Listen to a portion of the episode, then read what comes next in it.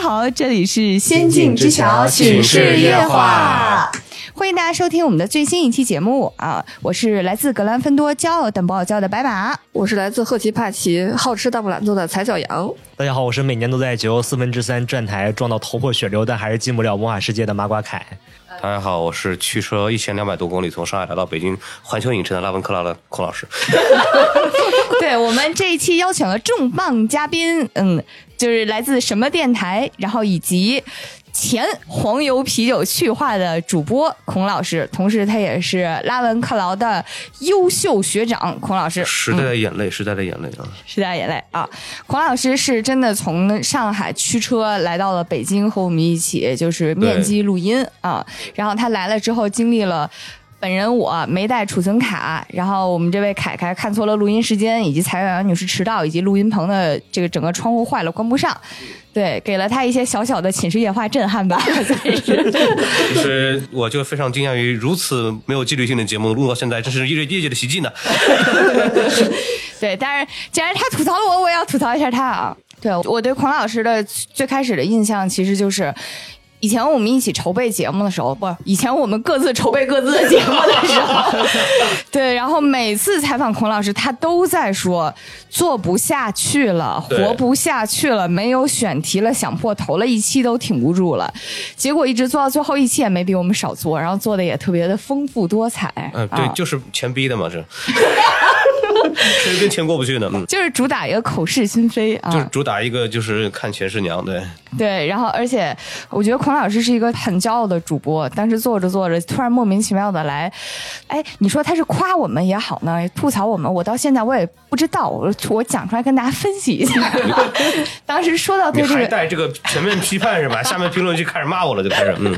当时我们说说这个各自做的节目的时候，嗯啊，孔老师对自己这个节目评价是。哦，我们是讲《哈利波特》讲最好的节目，然后我当时琢磨，那我们寝室夜话算什么呢？他说，哦，你们是讲《哈利波特》游戏讲的最好的 节目，这我就不判断了啊！你们在评论区说说孔老师这话是什么意思啊？我以为是我们是卖衣服卖的最好的节，对我们真是对于游戏确实也是非常尽心尽力了。嗯，对，因为你们正儿八经在玩游戏嘛。你真是不录节目什么都敢说。然后。另一点，孔老师自己的节目什么电台啊，给我们的震撼就是，大家也都知道，因为什么电台是做影视的，那是。对，这不致死的赛道哎。然后呢，所以就是有的时候真的是什么电影上了之后，孔老师都是会第一时间给出自己非常非常没有什么价值的意见，对，非常凶猛，然后非常真诚的评价，对。然后每次我们看到节目标题的时候，就会感到就是呃，非常的敢开炮啊，往死里评价。没没有，我们都是不顾偏方死活的一种影评。我们都是很客观的，就是这个行影评行业现在。就恶心到这个程度，就是你稍微说点真话，大家都以为你在吐槽的，其实不是的，就只是正儿八经，他就应该这么被评论而已。对，行，可以，活该难看。嗯嗯，在这儿我给大家摘录几个给我们很大震撼的什么电台的什么？这还有这个部分吗？对，这能够沟通的。哎呀，我的天哪！但是我不具体说，夸张客观评价的是哪个电影？大家看一下这个名字，你们能不能猜到是什么片子啊？嗯。来，第一个是，我也很好奇，这个可能很多人能猜到，多一个人观影，多一个人被骗。大鹏真牛，让王一博学会笑了。这个应该很好猜，嗯。对，后面这个也很好猜啊。诗在，书在，但长安不在。这个不是我起的，必须这个快乐色给别人。嗯嗯，刨除肤色的问题，它就好看了吗？嗯。哎呀，差不多得了，差不多得了。我其实我也不敢往下念了，在这儿我再说一下啊，这些都是就是什么电台的节目，跟《仙境之桥》没什么关系。不要给我们发律师函，对对对，律师函都是他的，不是我们的。对我还没有收到过，对我收到比这个律师函很多了。嗯，对。然后呢，当然孔老师也经常的对我们表示一些阴阳怪气的赞美啦。怎么 怎么这种话都要说出来的呢？真的是。对，孔老师经常听到我们做这种就是互动型啊游戏。型的节目就会说：“哎呀，真羡慕你们。”对，刚才蔡小阳给出了中肯的点评，真羡慕你们。哎呀，还有这么多知识不知道呀。别别别别别别别别别别别，这个后半后半句不是我说的，嗯，这是蔡小阳和我一些非常偏激的解读。嗯，真羡慕你们没文化呀，不是是这个，就是羡慕大家的节目可以很多元嘛，可以很水，对。嘛，这是你自个儿说的啊。行，好，那今天我们就带领孔老师一起来水一水节目对，可啊，开心了，我就开始加入你们。打不过就加入。嗯，好，那我们今天呢是要跟大家一起玩上次哎给大家简单介绍过的那个游戏《瞎掰王》。嗯，在这儿呢。先说一下，孔老师呢他是没玩过的，对但是以我们上一期游戏的经验来看，嗯，就别听拉文克劳瞎说，他们什么都编得出来。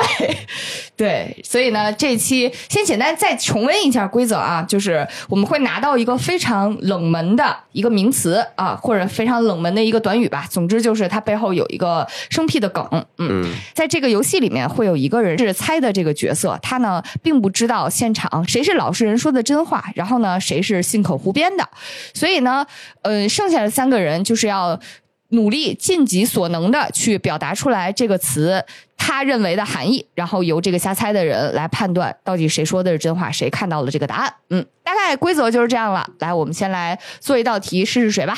我补充一句，知道又要录瞎掰王，我整个人非常的紧张，因为我上次录完之后，我觉得在这个拉文克劳野哥说完之后，我老觉得我特别没有文化，虽 然我瞎编的挺多的啊。我也很紧张，就没玩过这东西，我就怕编出点就是不能说的东西出来，就万一说编的说出真相怎么办，对吧？这个很危险的。好做作，这是什么做作的拉文克劳装腔场面？真的，这个场面似曾相识。上次毛毛爷也干过这种事儿。你们拉文克劳就擅长看一眼就已经知道正确答案，开始直接照着正确答案说，真的很烦。因为因为中国过去出现过很多什么很就是某某不等式，类似于这些当年看上去很离谱，但是后来被证实是正确的一些东西，不太好细讲，都是些国事民生问题。嗯 哇，他给了我一些黄油啤酒震撼。第一局这样，孔老师，你来当法官啊，这样子吗？？对，然后我们来猜。我能当瞎掰的吗？可以，孔老师。我本来很友善的邀请孔老师第一局先当法官来体验一下，就是大概要编成什么样，然后他上来就决定还是上来先自己要下编，因为我猜我这个智力肯定不够，但是编可以。对，我才不信他是这个企图。那那我来猜，我来猜，我可以最后正当第一个来猜的人，我可以最后一个猜，就我先看看你们的套路是啥。我们的套路就是没有套路，主要我怕我在节目里瞎掰多了，我听我说什么你们都以为我是瞎编的，这就麻烦了。但我复盘一下上一次我们玩哦，我觉得我们有一个非常明显的一个特点，就是老实人说的所有的话都非常的书面，且没有什么多余的信息，然后所有瞎掰人说的都非常口语化，然后且绘声绘色 啊，对，瞎补细节。对，哎，这样的话确实有点好猜。嗯，对，如果是这样子的话，有可能因为他被那个词条给束缚住了。大家还是尽量，我觉得要延展开。我以为是尽量都书面的说，看谁 看谁更书面。哎，所以所以说理论上来讲，老师那个方向是希望被猜出来，对吧？老实人要对要尽量他就要尽量的去在不触及这个东西的，就是他原来那个词儿的情况下，尽量的具体，尽量的导向那个正确答案，任何方式都可以嘛。嗯，其实应该就是说正确答案。但但你不是不能不能直接说词儿吧，对吧？呃，他可以直接说那个正确答案，主要剩下的人都应该让那个法官尽量去相信他们说的都是真的，嗯，就看谁演的好。这我这种老实人不太会演戏。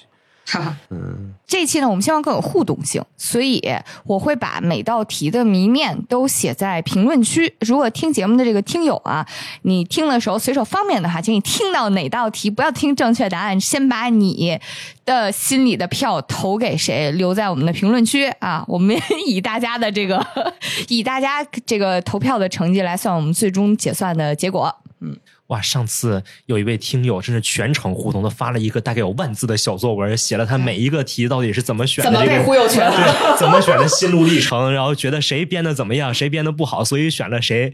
我们期待看到大家的这样的互动啊。好，我们第一轮是蔡小阳做法官，嗯，第一题的这个词儿是四分三十三秒，所以这是个啥？方向它有关键词它的提示方向是音乐、海豚、物理。这个提示方向是有可能跟这三个其中之一沾边儿，不是跟这三个都沾边儿。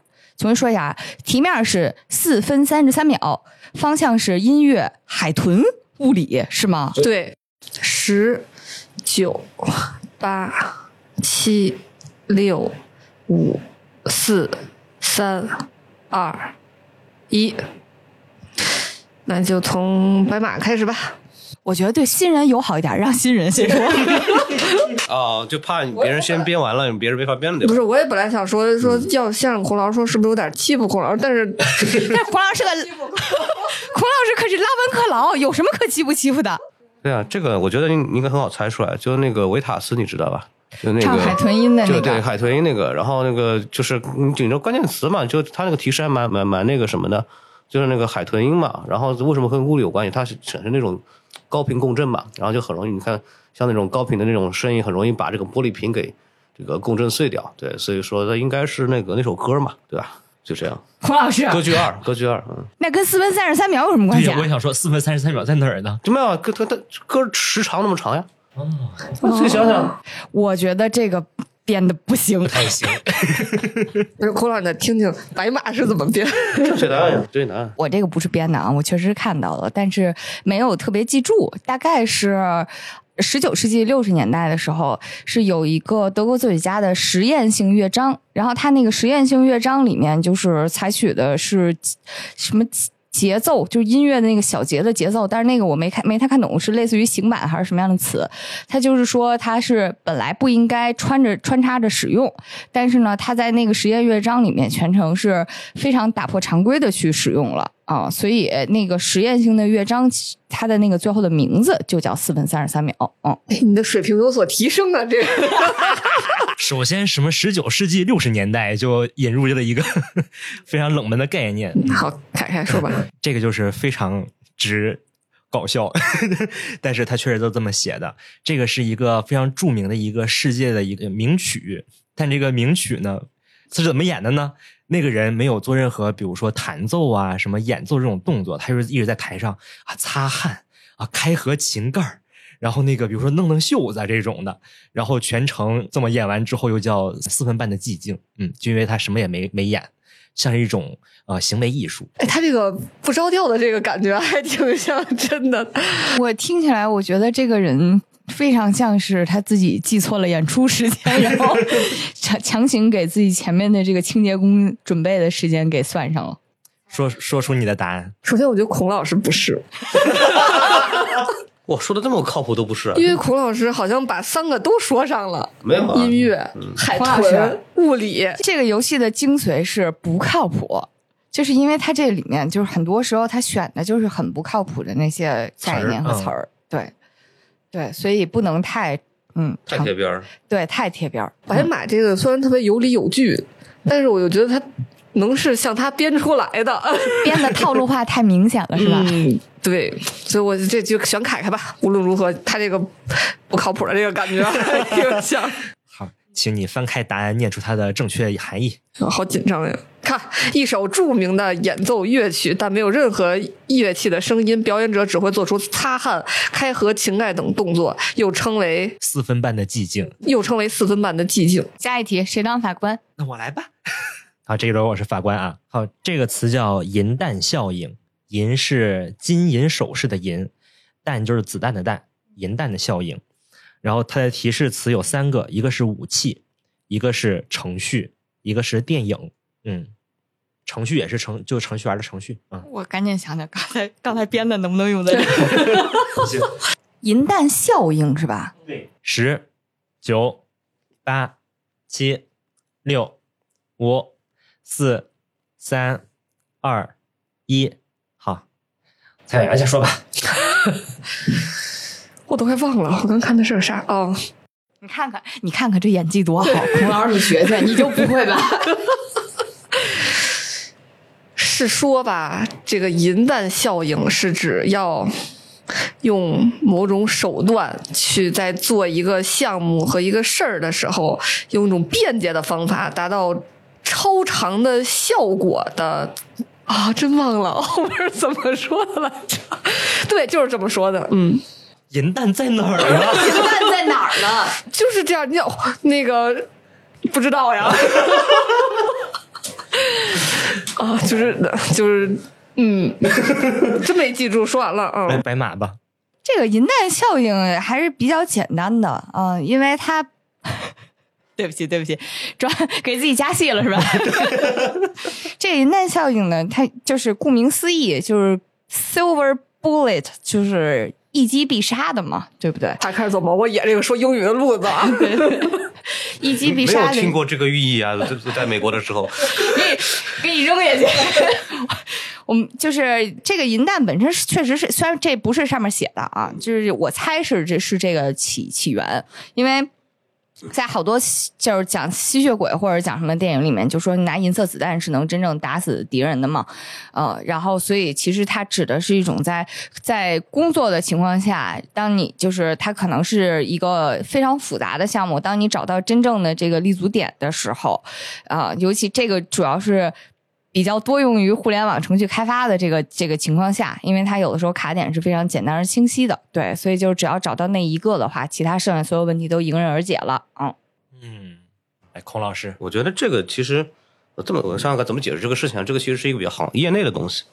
呃，就是大家看过那个《终结者二》吧？就是里边有一个就是那个液化机器人，嗯，你没有印象吧？就是那个子弹打穿的嘛，对吧？然后液化效果，它其实当时因为要做出那个液态的突破，需要去做很多的这种就是我们叫算法尝试。然后它里边有个很难实现的点，就是如果子弹打过去之后，理论上这个子弹穿过液体，它会形成一种溅射效应。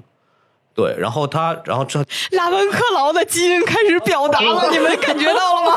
包括会有一些，比方说我要做到那种，比如一个慢动作过去以后，我这个子弹穿过这个液体，我这个银色的这种所谓的这种特效，它应该怎么附着到子弹上面，并且脱开？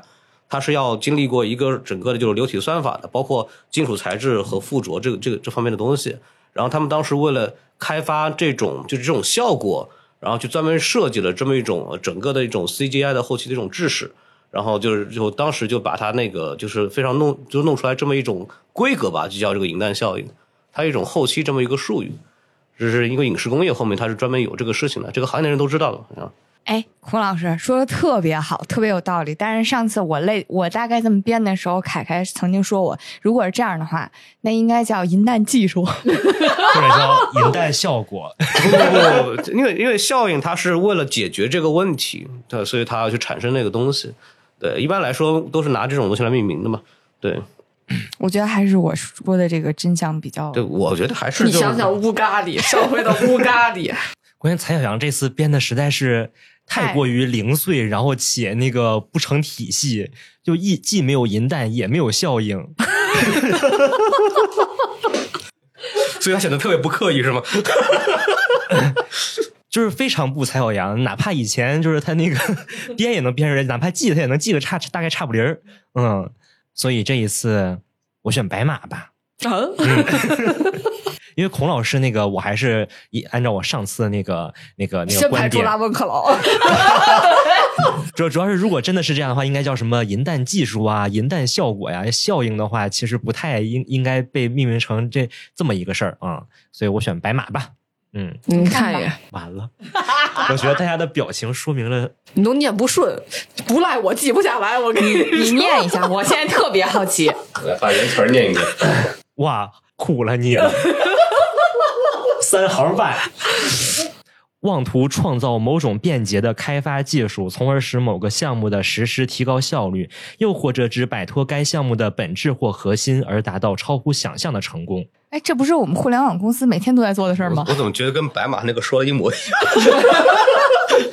白马知道的，然后后边被我一下又点随意点没了，但是后边还有一行半，好的，你真棒。嗯嗯，好吧，嗯，白马加两分了，嗯，真开心。下一道题，ten four 十四吗？啊，你知道那个是吗？不是，我说 ten four 是什么？就是十和四吗？十和四对呃，ten four 就是英文的那个十那个 ten，然后还有杠后面是英文的那个四那个 four。嗯嗯，提示是这样的：航空、运动、警察。好，十、九、八、七、六、五、四、三、二、一，啊，就是这么就是那这么来吧，顺着来吧。十杠四，这个是呃，当年就是在那个一九七几年 Nike 那边他们做的一双跑鞋的一个型号，就叫十杠四。嗯不真不多编点儿。他就是他就写这么多呀，嗯不，是，那他跟火箭什么东西没有，他就是关系吗？因因为它是三个关键词，它有可能只符合一个就可以对对对是吗嗯，就是运动的一个，对我，觉得太没诚意了，不行，高低你多编点儿。他就写这么多啊，那我这这，你说我怎么勒呀？那勒不出来了，嗯，那那下一个，这个是呃上个世纪二十年代，就是美国的上个。世纪的事儿？继续继续。好编，比较好编，比较好编。对对对，嗯，这是上个世纪二十年代的美国的警察的体系，然后其中一个职位，然后它的命名就是 Ten Four，就是因为它是数字命名的。这就和互联网大厂那个二杠一、二杠二是一个。不是是为啥呢？没有为啥就这么写的？啊啊啊啊！不是都都都变得那么的保守吗？你们这轮为什么？大家为什么这轮编的都这么保守？嗯，它确实是，呃，美国二十世纪初的时候，你看我就就我也是上个世纪。这个美国二十世纪初的时候，他们呃一个通讯术语，就是在、就是因为那会儿应该是用无线电还是什么的，他们互相接 ten four 是表示收到了，嗯嗯，呃接到了收到了这个意思，对。我靠，你们这个三个人的方向好，完全，我完全完全离谱。嗯嗯，想想看啊，那老可乐的知识体系不是这个。我操，这个完全脱离我的知识体系。对，这里面可能只有英语是我的知识体系，就认了个十个四牙用的。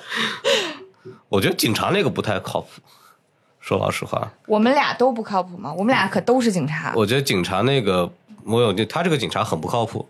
对，就是而且那个收收到也不会用 ten four，对，然后可能猜他的可能稍微靠谱一些，嗯，所以猜我的 Nike 的跑鞋，有型号有有可能是，哦，嗯，你最终决策一个吧，你最终决策一个。我觉得 Nike 吧，对，好自己拿手机看，自己拿手机看。点点查看答案就就好呃，。感觉好像很恐怖。我告诉你，正确答案是我。哦，是吗？没有，一般不会不会说 ten four，一般都是 Roger 啊。这个题的正确答案呢，确实是白马说的那个，对，但是它是来自警方对的暗语，然后这个暗语呢，其实是一系列，我找了一个全的啊，ten one 是信号不好，没听清楚，换个地儿再说，ten nine 是请重复。啊，然后居然还有 ten 三十二，对不起，ten thirty two 是火 是对方有枪，啊，啊，然后还有 ten thirty three，就是十杠三十三是突发紧急全员待命。刚才那个 ten four 是 OK 确认明白啊。这两个呢，其实是跟当时刚才孔老师说的那个 copy 或者 Roger 是一样的啊，有点接近吧。它这个纯粹是一个编码的问题，完全没有任何的逻辑啊。确实是很难猜，就就这个就没有办法，完全是一个内部内部自己的一套编码。嗯，是的，有点有点像快捷键，对呃其实是对对对，就是就是这个外面人更没法猜，除非你本来就知道这个事儿。对，对，所以就看我们谁真诚嘛。我觉得我刚才很真诚，不是你就要嗨，嗯，嗯嗯嗯嗯嗯，好，这道题很有意思哦。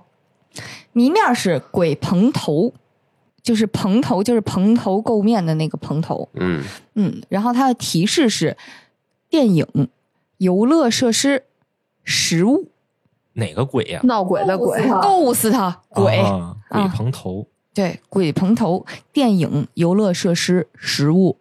好，十、九、八、七、六、五、四、三、二、一。蔡阳，你先来。鬼蓬头其实是一种印度的小吃。我一我都我一猜你就要变吃的，但刚才那三个提示里面没有吃的吧？有有食物，有食物，有食物，但它就是呀、游乐设施，它就你太有信念感了。行，你继续。乌咖喱，你千万不要忘记乌咖喱，就是它一种小吃，然后是一种就是。就是涂抹的面做的，然后，但它其实鬼蓬头是因为它音译是从印度语译过来是发鬼蓬头的音，但它其实跟鬼蓬头没有什么关系。那是 Hindi 呢，还是那个梵语呢？没写，不知道，不了解。好，说完了。我觉得这真的是一个非常好的方式，就是编不出来就没写，他本来就不会很写很详细，他就会写一句话，是就是这样的。所以说，孔老师不要想太多，不要编太多，问就是没写啊。好家伙的，哦，我了是吧？嗯，这确实是个吃的，但是吃的好编是吗？但是你猜它是什么吃的别称呢？它是以我们现在非常常见的一种小吃的别称，是烧麦的别称。因为就是古代的时候，烧麦那个造型啊，就特别像人那个头发竖起来了，你知道吗？就那个褶，就是头发竖起来了，所以叫这么个名儿。嗯，就是把它叫烧麦的别称。嗯，以前叫鬼蓬头，这是出自一本书里的，但那本书叫什么我忘了。嗯，哇，你这个形容，你看他说到一本，书的时候，就比我说的要真实一些。你说到这个形象，我忽然觉得好，好真实是吧？对，好真实，好生动哦。是清代一本书，但我忘了它叫啥了。你现在是现忽悠我呢是吧？现圆上了一个清代的信息。你要这么想，我也没办法。行，孔老师开始编吧。嗯，想想看啊，这个呃怎么让你相信我 说的这种事实是吧？没有，就是他是这样的，就是呃，他是当时那个 Thriller 那个 MV 你看过没有？就那个 Michael Jackson 那个哦啊哦，Thriller 那个惊悚，嗯，对，它里边就是当时迈克尔杰克逊出来之后，他做的那个鬼那个造型非常流行嘛，嗯，然后他就穿那个红夹克，然后就头发弄成那样，就是那那种，然后出来很多那种鬼跳舞那个，大家还看过那个 MV 吧？然后当时就是 Michael Jackson，他是这种时尚 icon 嘛，所以他做的任何的那种造型方式都是就被大家学，所以当时就有这么一个这个词儿，就形容他当时在那个 Thriller 里面那个造型、那个发型叫鬼蓬头，对，对，他有这么一个是这么一段东西，这个就得懂流行文化，你知道吗？对对，你看，可以开始了。也是也是上世纪的事儿，嗯。你别说，孔老师编的这个也挺有点意思。但是因为当时我姐也追 Michael Jackson，、嗯，对我赶上过那个热潮。哦，是吗？对，所以我你也是一九六零年生人，对，所以我稍微有一点觉得这事儿我也不能一点儿都不知道啊，又不能就你一人懂。因为因为因为我我这个人是这样子的，就是我每次喜欢一个东西，我都会往头里研究这事儿。虽然我知道迈克尔杰克逊的时候，那个时候他已经去世了，对，然后后来我就往回倒，就发现迈克尔杰克逊引领了很多当时的潮流。对，你要想，对，一代天王，他这个头发型怎么会没有个名字呢？你这么一说，稍微有点说服力。从忽悠层面上，我觉得我是被孔老师忽悠瘸的，但是我对那个烧麦呀印象非常深，是不是很形象 真的好形象啊！你这烧麦还得是纸皮儿烧麦，呀？北方烧麦都不行，北方烧麦就得是那种糯米蛋黄馅儿的。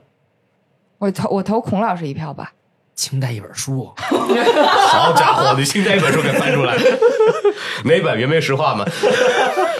行，我再来看看。别别点错了啊！好，我不点错，查看答案。烧麦的别，哎呀，白马好给面子啊！我都觉得他一猜出来了就。烧麦的别称，古代烧麦外形像竖起的头发，因而得名。此名出自清代的《扬州画舫录你看，书名我确实就没记住。真有一本书哈、》。行，行。实物题你居然没赢，实物题你赫奇帕奇我颜面何在？不是，我主要想到了这个音译过来。对，音译过来。对，音译过来这个细节也非常好。对呀、嗯啊哪个印度语翻译过来是鬼蓬头啊？你告诉我，我也觉得这个词我们也选印度没没就好了，看过印度是不是？电影吗？你是？我觉得在于可能印度的食物就是在各种过，就是什么都能做出来。我主要是印度很怪异这个地儿，不是，嗯主要印度发音发不出来这几个音。嗯，刚才 对，刚才凯凯说的那个，我觉得有一个有一个技巧是非常好的，就是他解释出来了这个东西的起源。逻辑就是还得逻辑对这个逻辑简直是太太舒。你不能光告诉我说耐克一跑鞋，这受得了吗？还记仇记到现在。嗯好，灰姑娘那个多有逻辑。对下一道题该谁了？该我好，这一道题啊叫脑部症候群，头脑脑脑部症候群。提示有三个，一个是医学、文学和游戏。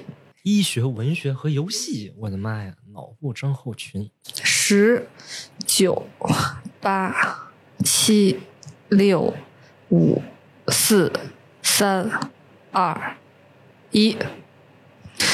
那就从白马开始吧。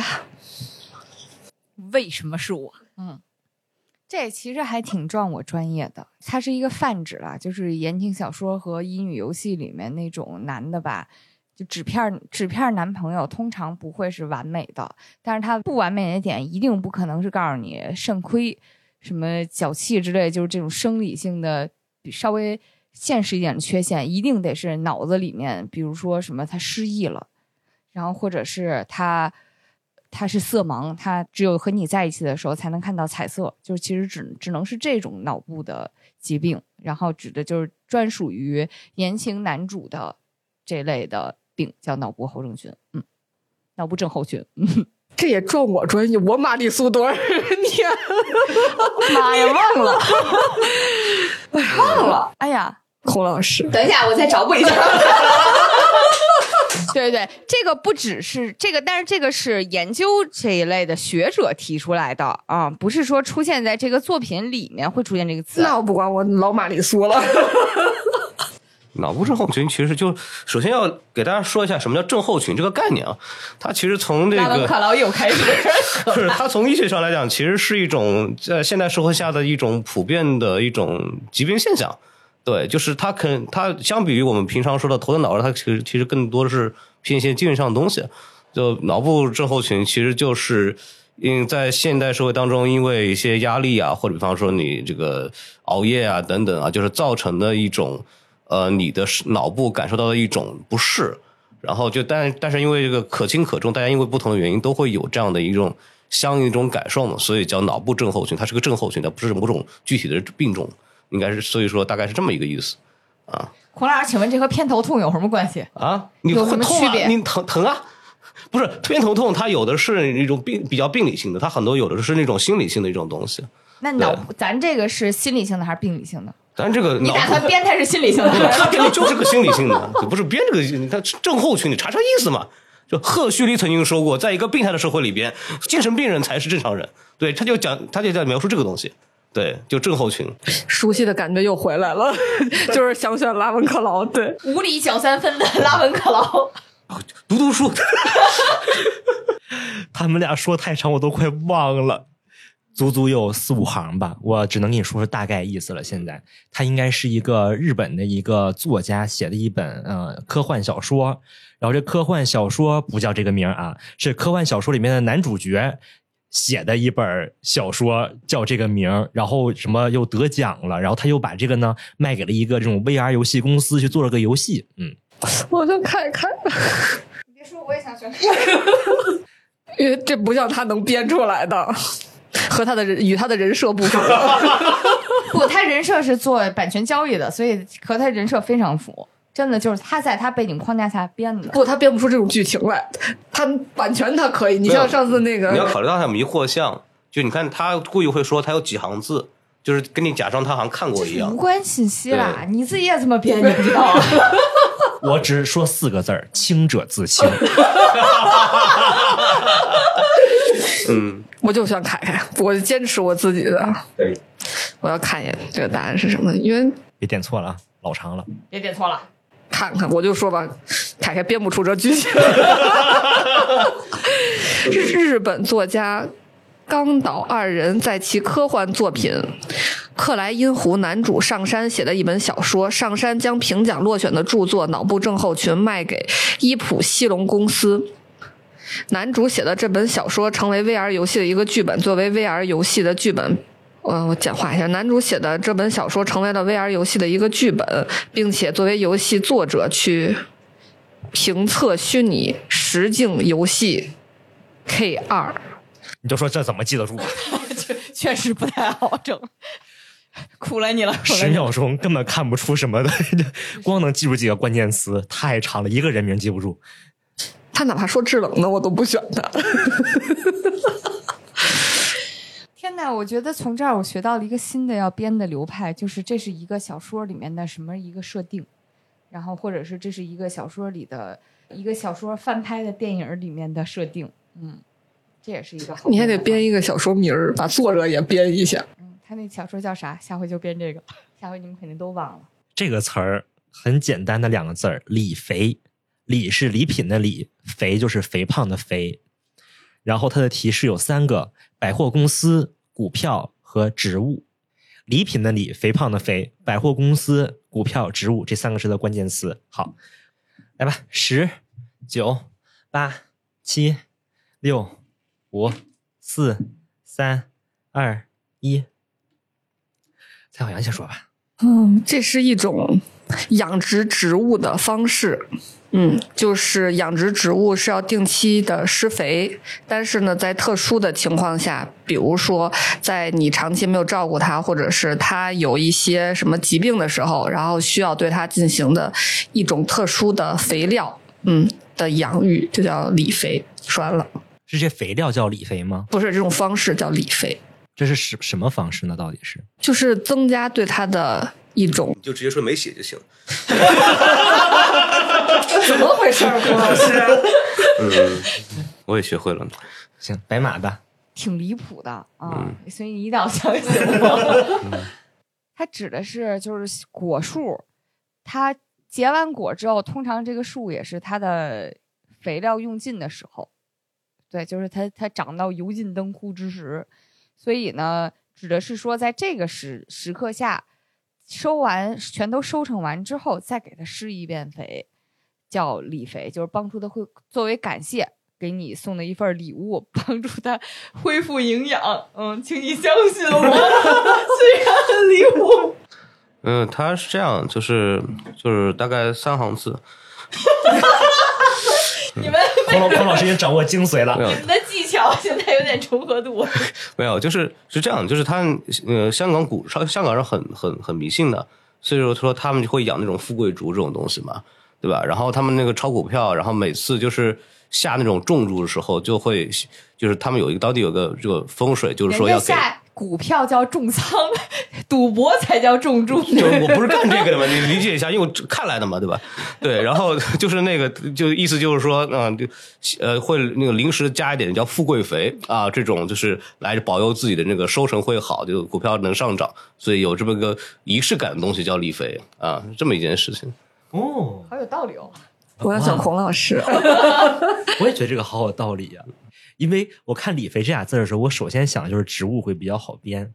嗯，股票这我是确实没想到。结合迷信这个背景，对，我觉得这是香港人能干出来的事儿。嗯，毕竟他们那边不是说商战都是拿开水烫对方的发财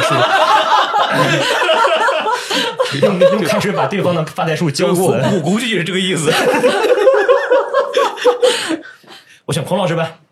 哎，让我来读出来，请你读出来。我就是没说出来哪种植物，我要说果树就好。你说金桔啊什么的，橘子树。对，妈呀，果树或者是作物，在收成后养分会用尽，为了感谢果树而给予营养补给的肥料，可帮助恢恢复果树营养，并储存养分，促进果实品质及增强品质。是不是很离谱？当时小杨说的时候，我就觉得那个是真的，所以我就想，就把它在在他上上基础编，这样好迷惑。对，就是要参参真的。思路对了，但是就没说到果树。我真的是你说到果树了，但你没说到这个。因为我我我要是这么编的，我一想到那个股票和股票和植物，就想到他们搞那个富贵竹。对，然后你一说这个施肥，这个我说这个这个方向对，然后就把它加进去。确实非常有文化背景，而且整体都非常的通顺，逻辑很顺。还有三行字。我发发现他用这个技巧，还有就是这么写的，没看清。技巧呀，都我一开始学会了，逐逐渐掌握了这个游戏的玩法。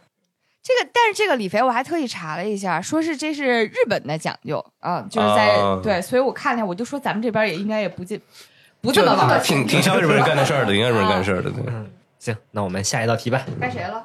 孔老师。孔老师。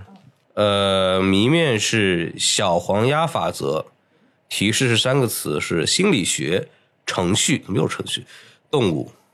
我编动物。然后，然后我心理学，我需要转个头是吧？对，那我就编程序呗，那还能咋着？一、两、三、四、五、六七八九十，好，啊，这是上海话是吗？我说怎么这么陌生？然后需要就我们哎还是按照这个顺序来吧。非常难说服我自己这个东西。对，它就是一个很离谱。你知道，因为鸭子，鸭子这个动物啊，这么难编吗？鸭子这个动物，就它无论你先说几行字儿，我到现在也没有理解他到底说的是什么意思，你知道吗？就他就说鸭子在下出那个就那个蛋里孵出的小鸭，就无论这个鸭子本身它是白的还是黑的，孵出来小鸭最开始都是黄色的，啊嗯，然后但是它在逐渐的长大的过程当中会褪毛，然后变色。然后这个叫就是说，就当一个物种，它它它的那个幼崽可能和自己的表现型会在初期有一点不统一，但是后来会逐渐的，就是就跟随着它的那个基因的那个表现就往前往前走，这就是小黄鸭法则。就比如说，你像像类似于什么。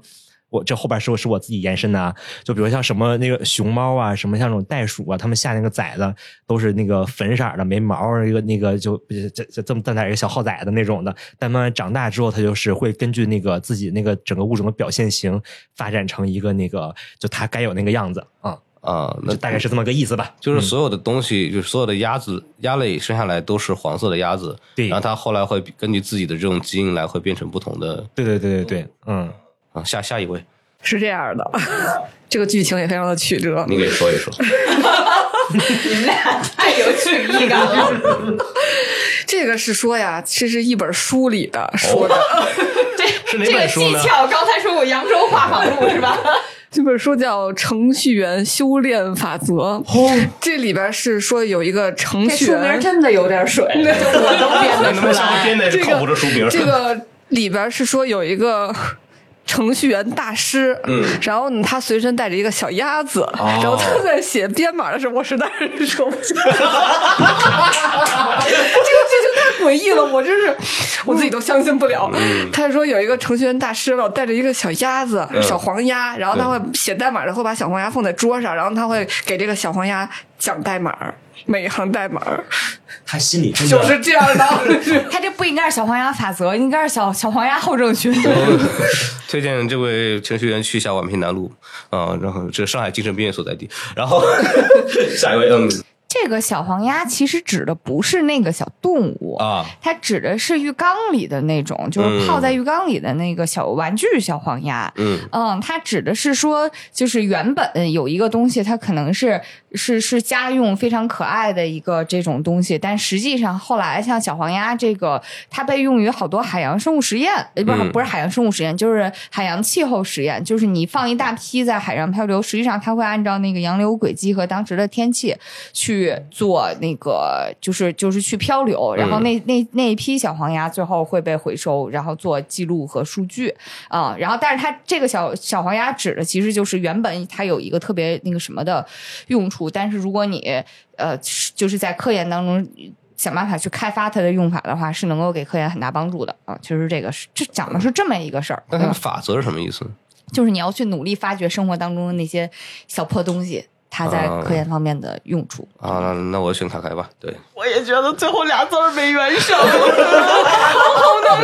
因为因为因为你解释不了法则这个词儿，确实对。对又一次死在了这个性质的问题上。选我了是吧？对对对，嗯，好，您看答案吧它编的是什么来着？长长的就长长对着对对了吧？对像刚下的小鸭子儿都是黄色儿的，但是嗯长长就变黑、变白、变漂亮。但是你现在解释的时候，你解释一脸得意，我觉得不是你。那个看看吧点查看答。查看答案，没事儿，孔老师，我要是我，我也不会选我自己。让我再再给大家念。此概念是参照于一个来自于《程序员修炼之道》书中的一个故事。传说当中，程序大师随带随身携带一只小黄鸭，在调制代码的时候会放在桌上，然后详细的向鸭子解释每行代码。写漂亮，是不是想到了鸭巴马？哎，这个我我查了一下，它还有一个名字叫小黄鸭调试法或橡皮鸭调试法，是软件工程中使用的调试代码的方法之一。哎，这是不是就像咱们高中老师说的说，这道题你自己会了不一定会，你给别人讲会了，你才真的会了。嗯，对他应该是这个逻辑，就是你讲的时候发现有没有问题。对，对，这个逻辑是否通顺？所以给小黄鸭讲那个过程是一个自己复盘的那个过程，是吧？呃，写个人复盘，所以他并没有他表面上看起来这么离谱，尽管他非常离谱。可以的。这个这个这个真的是关键是这个答案说出来需要有非常强的信念感，才能 才能让别人信服。真的信念崩塌现场，刚才小杨是。我我看到答案的一瞬间，我崩塌了。好，漂亮谁了？下一该个，该你了。下一个就是我是吧？唉这个题给你们发挥空间很大哦。这个题是伊格达拉奖，嗯，伊格达拉奖，嗯，提示就是奖项。伊格达拉吗对，你知道这个？你知道是这吗？我没写英文，我不知道。啊，你接着念吧。嗯，嗯，没了，没了，还有念啥？有提示呢？奖项。就一个词儿啊。对嗯，一个达拉奖，然后奖项。对，酷。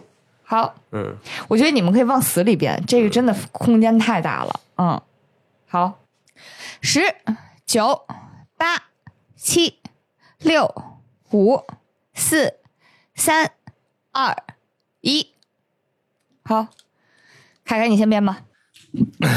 伊格达拉奖是一个化学类的一个奖项，这个是指在那个能够督就是鼓奖励鼓励，就是整个化学界能够就不断的发现新材料和新能源的这么一个奖项，就是多使用新材料，就发现新材料、合成新材料这么一个奖啊、嗯。然后这个奖成立的这个人叫伊格达拉，所以就叫这个名儿。嗯，我觉得这题有一个通用编的套路，反正就是这讲成立的人叫伊戈达拉，然后他干他他有一个主张，他干了一个啥事儿，嗯嗯。那我我我决定这次就是选你们谁编的精彩，这个伊格达拉呀，当场疯了是吧？呃，上世纪三十年代的时候，气死张飞，不赛李逵。哎，气死黑张飞，不让黑李逵，气死那头号两百美了吧？啊 这个伊格达拉奖是一个艺术方面的奖，然后他这个伊格达拉他是一个雕塑家，然后呢，他是每他每一次雕塑道这个人，嗯，嗯，他他每次，因为他每次雕出来的东西都非常的就是不被人理解吧，所以这个奖其实有点像那个金酸梅奖，就是、哦就是每次选出来都是那种大家都看不懂、特别不好的，就是每年会选这种就是艺术作品、雕塑作品，所以叫伊格达拉奖。你再说一遍，它是只针对雕塑这一个品类是吗？对，所以知道人不多。很小众，嗯，你看你用“狠锤”这个词就不要大场，你不要这样说话。行，孔老师该你了。他这个事情就是我相信，就但凡你看过五年以上篮球，听到伊戈达拉这个四个字儿，你就明白怎么回事了。对，伊戈达安德雷伊戈达拉是曾经被七六人选中，并且之后最有名的一段是效力于呃这呃勇士队的这么一个球员。然后他最著名的事迹是在哪一年的？要先说一下，那年的勇士最最大的球星是库里啊。对，然后他凭凭借着这个防守勒布朗詹姆斯非常出色，拿到了那一年的总决赛的最有价值球员奖。然后，然后理论上来讲，一个总决赛的最有价值球员奖应该奖给这个对球队最大的贡献最大的球星嘛。那么理论上来讲，应该是给这个库里，对吧？就但是实际上最后那个大家投票以后没有选库里，偏偏选给了安德雷伊伊戈达拉这个人，因为当时理由是他对詹姆斯的限制限制的很好，然后因为他其实本身到那个时候已经不是一个球星了，只是一个角色球员，所以说在很多大家更多的人认为他们给这个奖项很不合理。对，所以说就有一位非常著名的篮球运动篮球运动评论员叫徐晶老师，在这个直播间调侃的时候就说了啊，这个这个总决赛 MVP 既然颁给伊戈达拉，要不就干脆叫他伊戈达拉奖好了，这个奖完全没有含金量。呃，它来自于这么一个典故。我被忽悠瘸了，但是呢，我觉得写不下这么多字儿。对，我觉得写手机屏幕里写不下那么多字儿。首先我我稍微扩写了一下，是，就因为因为因为我正好是个篮球迷，跟你讲清楚怎么回事儿。因为他原本那个写的太简单了，你因为你第一你不知道徐静徐静是谁，第二你不知道伊戈达拉是谁，所以他那个原版答案是默认你知道这两个人。第三，我们也不打篮球，对，所以你所以现在就是，就算前面那内容全是编的，我觉得听起来也挺有道理的。毕竟我不打篮球。等会儿啊我再复盘一下，你刚这个题要猜错的话，篮球迷会嘲笑你的。哎，他 PUA 我，他 PUA 我，试图用这种方式拉票，我绝对不可能投给孔老师的。这人主打一个叛逆，我是化化学新材你说料，化学新材料，嗯你说的雕塑，雕雕塑金酸梅，是不是觉得我这个就是清新又脱俗？清新又脱俗，开我这个有理有据有历史吧？但是你 PUA 我，所以不行。反 PUA 第一人，啊，是这样的啊，我觉得艺术界呢，发展到这个阶段，他们都挺讲不出道理的，所以还挺难，应该是不好说谁更金酸梅一点，毕竟都挺酸的，嗯，电影界就能讲出来了。电影就能讲出来。比艺术界还是要稍微好一点的。毕竟你都不知道那个东西到底是吸尘器还是一个全新的作品。对，嗯，凯凯这个有点水，但有没有可能答案就写了这些呢？我你就想排出两很个有可能排出两个很离谱的错误答案，不就一个只有一个了吗？不，但是我福尔摩斯我说过要我要反 PUA，福尔摩斯已经说过，人不能被 PUA。福尔摩斯曾经说过，鲁迅说过，嗯，鲁迅说我没说过。怎么办？就是理智，理智让我很想选孔老师，情感让我不能选孔老师。嗯嗯，怎么办呢？算了，还是投给孔老师吧。好，那你看答案吧。你看答案吧。哎呀，行，行。某站名嘴徐静宇屡屡戏称 NBA FMVP 为伊戈达拉奖，并声称此奖价值极低，就是为颁给伊戈达拉这样的选手设立的。行，嗯嗯，你看看，也就孔老师能给你讲对，正经。我们我们就只能是照着背。对，我们哪都不知道说的是啥。对最后这个几个字母组合的阶段就已经开始下边了。总决赛最佳球员，嗯，行，好，我当时拿到第一奖的时候，我说想说个物理的奖，后来说不能再编物理了。我在想，我得编一个我自己都不知道的。该谁了？是不是该孔老师了？不是，该我了。孔老师也是真行啊，能把这么哇，说了一行半说这么多，因为里面太多专业名词了，然后不解释清楚，你根本看真的。嗯要搁我们的话，我们就只能照着答案背。啊，这道题叫诗心会，诗就是狮子的狮，心就是心脏的心，会就是开会的会，诗心会。嗯，他给的提示是文学和犯罪，狮子是头发里长的狮子，还是 lion 哦好 lion 头发里长的狮子，它能有心吗？对诗心会啊。好，提示词是啥？犯罪和文学，十九八七六五四三二一，白马。这是上个世纪。开玩笑，开玩笑的，没写是哪个世纪，但是是一本很多年前非常经典的呃儿童文学里面的一个就就是租制。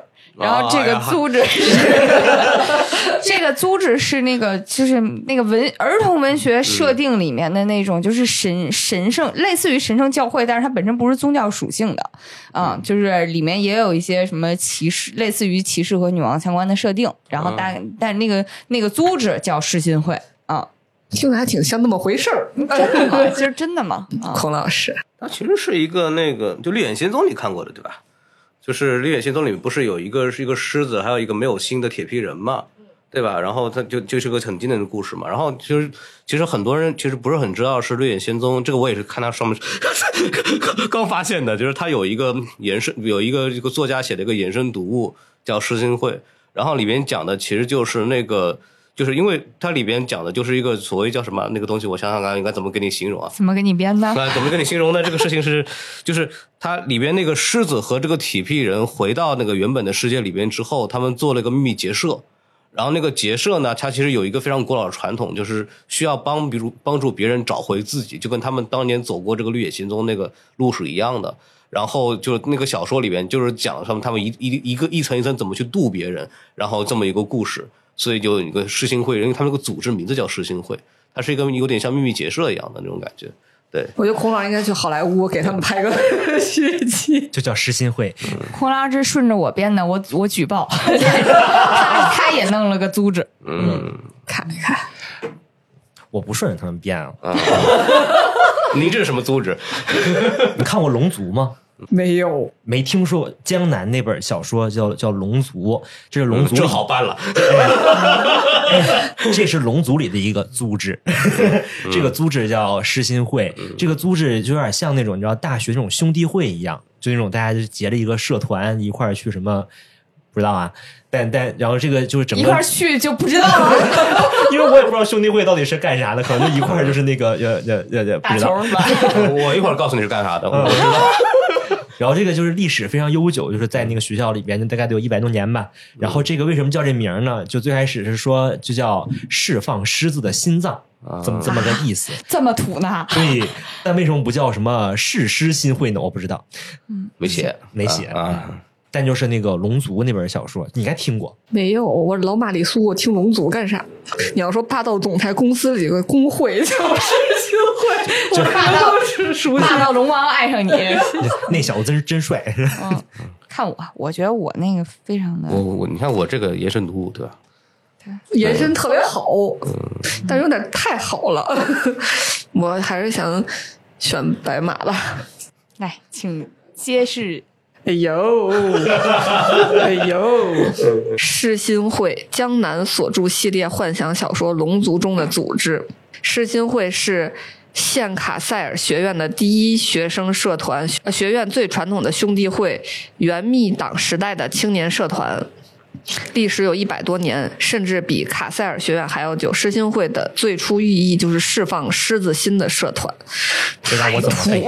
这让我怎么背？那些什么学院，我这四个字加一块我都不知道念啥。哎呀行吧，我就说这不是 我的。哎，我当时要是编一个什么什么格兰芬多的那种什么什么粉丝团，是不是也还可以啊？对对对这个方向好啊，我然后也没编出来、啊。然后白马就说：“我是我就粉丝，我怎么不知道？不，我就不敢说我不知道，就是这个。学习，我只能顺着孔老师说。一孔老师说，对我听说过。行，再来一道。下次给你们编个哈利波特，嗯，高低你编一个。哎，这道题，这个叫黑白熊事件，黑色白色的黑白熊就是熊猫的熊，黑白熊事件。这个题是有三个：动物园、动漫和饮料。黑白熊事件、动物园、动漫和饮料。好，那十、九、八、七、六、五、四、三、二、一。孔老师先来吧。嗯，这个其实是呃，想想看，动物园它这个上面写的就是早期动物园管理员诞生出来一个经验，就是呃，大家去动物园发现他们很喜欢把一些这种动物的形象做成垃圾桶。你知道吗？就是就是这，反正大家现在去那地方，像我们我们国家经常会用熊猫嘛，对吧？熊猫就很聪明，你看它是黑白都有的，所以说白天晚上都看得见。但是就是会有一个问题，就是以前像国外没有熊猫，他们早期在做动物园管理的时候就很喜欢熊这个动物，因为那种大熊在像加利福尼亚州啊属于象征嘛，所以都愿意用那个棕熊、黑熊啊那种形象。然后他们大概就是在呃上上世纪的四十年代，看又像编的了。上世纪四十年代那个时候做那个动物园管理的时候，就喜欢把那个黑熊呃设计成那个垃圾桶形象，然后导致的问题就是一到傍晚的时候，大家就是会找不到垃圾桶，因为太黑了。然后就会，然后包括有些地方它可能放到角落里边，就经常会就会找不到，或者是扔的时候没扔准，就会造成饮料什么东西会饮料瓶特别多。然后后来他们就想办法就测试，说我们要不要换成别的更醒目的动物，然后就说能，把一些熊刷白，然后看看哪边哪边的这个垃圾桶会更垃哪一个垃圾桶里面的垃圾会更多一点，到结束的时候，然后发现果然是白熊的那个垃圾桶这个装东西会更多，然后也确实造成了这个大量的这个饮料的这种呃垃圾在地上的减少，所以说就是有这么一个东西就叫黑白熊的这么一个现象。能写这么多字儿吗？我觉得重点不是在于写不下，重点在于这是黑白熊事件。对，它因为这个事件嘛，它特别像黑白熊理论。对，嗯黑白熊法则。刚才我我爹娘在哪儿，我必须把孔老二摁死在哪儿。黑白熊效应，对，它是因为它是因为那个发生这个事件以后的来那个什么延伸出来的东西啊。虽然我们文化程度不高，但是我们看过《说文解字》。来白马吧。它是一个动漫里面的穿越时空主题的动画片儿。然后呢，它讲的是从另外一个星球来的人要潜伏到我们的社会生活当中，然后他为了不就是他为了让自己的生活更顺利，所以潜伏成了这边非常受欢迎的动物熊猫。但是呢，熊猫它记错了，就是黑白的分布，所以它是完全长反了的一个熊猫。然后就来了之后，就引发了轩然大波，然后被大家研究这到底是是不是正经熊猫，然后引发这个事件叫黑白熊事件。嗯，有趣。他已经开始编剧情了，嗯，文学专业的他是。来猜猜，话说一九八七年，那是一个春天，什么？一九八七年这个元旦这一天呀，那个台湾的一个动物园里出现了一个这个黑白熊的这么一个动物，然后当时大家就什么叫黑白熊的动物？不就是熊猫吗？不，然后大家就说这个是台湾发现了野生熊猫啊，然后后来发现不是，是他们搞了一个噱头，嗯，是一个广告噱头，然后把一个熊涂的黑白色，合法吗？这事儿是不是虐待是动物？过于一些离谱了一些。嗯。你想想，我有一座新冰箱，但听着特别像台湾人能干出来的事儿。你入台了，入台了，入台了。请注意我们海峡两岸的关系。宝岛的，对，嗯，所以这道题选我。说完了。当我 follow 我的 heart 的时候，我还是想选蔡小阳，因为我觉得很离谱，嗯，但是特别像能干出来的事儿。做热点事件呀，这对咱熟呀。真不挣扎一下了吗？真不挣扎一下了吗？确定了吗？我确定了，确定一定已经肯定吗？嗯，我觉得他这个不改了吗？他征服了我。C。嗯，一九八七年元旦，台湾一家动物园展出了一只疑似大熊猫的黑白熊，当时误以为台湾出现野生熊猫，后来才发现这是一个人工涂色的商业噱头。让我给大家查一下。因为前几天我看台湾的新闻里边已经开始播卤肉饭的做法了，嗯，因为确实没有新闻了，因为地儿太小了，就很难有新闻。哦，这件事情发生在台南，然后确实也是一九八七年，嗯，而且呢，就是这是一个私人动物园，所以也就是不是那种公立的，是吧？对对对，他所以为了给自己博流量这种的，对，所以搞了这么就是不守规矩的一件事情，嗯，而且谴谴责他们那个虐待动物。嗯，而且呢，确实也是因为这件事情呢，狠狠的大捞一笔啊，最后就哦引发了台、呃上热搜了。对，咱宝岛那边的农委会的这个研究，农委会当时就通过台南这边派说要去鉴定啊，然后元芳马上就开始装神秘，隐瞒来历。哦，为什么叫黑白熊事件呢？是因为大熊猫是咱们的国宝嘛，而且也是受到国际野生动物保育组织最高程度保护的稀有动物，因为毕竟那个时候还非常稀有嘛。嗯啊，然后因为涉及到这个敏感的问题，所以媒体和园方只能称之为黑白熊啊，啊。你这么说就非常有道理了。走进科学拍的拍的七集，这要给张腾远都能说出话来。反正该轮到该该到童童老师了后一道法官，这太好了，我只要再编一道就行了，心力交瘁了。如释重负。哦，CPU 烧干了。呃，谜面是疯狂山脉，提示文学、气象、化学。文学、气象和化学化学，十、九、八、七、六、五、四、三、二、一。那就还是按照我这边逆时针来编吧。我是吧？对，这是一个化学现象，是两个物质，那两个物质我实在是不认识那俩字儿念啥，因为他那个 化学那个写的，我不认那俩字念啥。这个细节太好了。是这俩东西，好专业啊！是这俩玩意到一起之后，它就会有那种化学效应，就是像那就那种就是会形成一个这种像山坡一样，就就是这个。接像山一样形状的这一个物质，一个固体的物质，哦就两个液体的这个元素到一起，但我真不知道念啥，就就会就会固态化，然后往上顶是对，然后？就形成，然后就越来越高，越来越高，嗯然后就是一直往上顶那种的，嗯然后就把这个线，就是这个这个就是化学反应叫那个疯狂山脉，嗯可乐曼妥思效应，对，有点像那个，就是那个俩 放一块儿之后就就爆了那种的感觉啊。你还你还借着他劲儿往上走啊？蔡小阳，嗯这个是一本小说，嗯，好家伙又来了啊！嗯这是一个美国小说家叫叫叫啥来着？叫麦克什么卡尔斯还是叫啥？对他写的怎么都那么好呀！我的天哪！刘天池来了，都得在你们这儿原地收徒。然后他写的是关于那个当时那个在旧金山淘金的故事。嗯，叫疯狂山脉。说完了，哦，没有任何多余动作。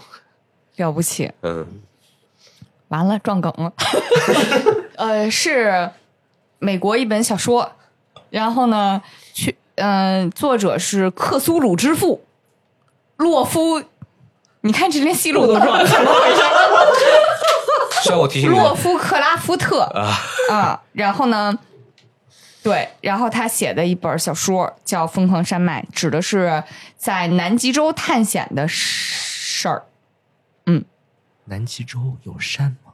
你问洛夫克拉夫特去，问我有什么用啊？嗯，猜小羊，猜小羊的，我觉得有点有点离谱。离谱点在于他在回忆那个名字的时候，他是往上看的。这个跟这是从心理学这从戏路开始是判犯罪。心理学，没有，因为是因为就是我，这是我自己的想法。就如果你如果你在回忆一个你刚刚在手机上看到的东西的话，你的第一反应是手机往眼睛往手机上瞟。这是一个 to Me 的对，现场。所以我觉得这个可能，我觉得这个不是很靠谱。对，然后凤凰山脉那个就这个化学这个，我觉得蛮吸引我的。我就我在这个白马和这个凯凯之间，还可能还要斟酌一下。嗯对，然后我想想看，洛夫克拉夫特，因为我现在有一点在什么呢？我就是洛夫克拉夫特好像似乎真的写过一本什么什么山脉的书。对，我去，有没有可能是白马也知道这个事儿，然后他就那个顺着编上去？他一文学专业的，说几个作家的名字，这怎么了呢？我我站一下白马吧。好，好，好，嗯，嗯你先帮我看看有人名记对了吗？嗯，洛夫克拉夫特对一啊，我来公布下答案啊。呃，《疯狂山脉》呢是美国克苏鲁文化文化之父勒夫克拉夫特于一九六三年发表的科幻恐怖小说，讲述一个考察队在南极山脉上的发现之旅。对，呃我我印象中有这本书，这个对。好，那我们今天是不是就那我们今天的节目就进行到这里啦，欢迎大家收听，然后也非常感谢孔老师莅临我仙境之桥，参加我们非常没有文化的这种我的天哪关系知识给我们带来知识，带来拉文克劳的光辉，嗯。啊，对，嗨，就非常高兴来参加这么一个非常跟我们播客不太一样的节目，对真的是很很很轻松，很轻松啊，这个。嗯，希望大家玩的开心啊，听的开心。然后对对于孔老师的表现，然后你们有什么点评的话，请疯狂的在评论区留言。对，就是我的表现，我觉得想太多还是不太行的。对对对，太有文化也不太行，是吧？好嘞，嗯，行那我，们进那我们下期节目再见，好，拜拜，再见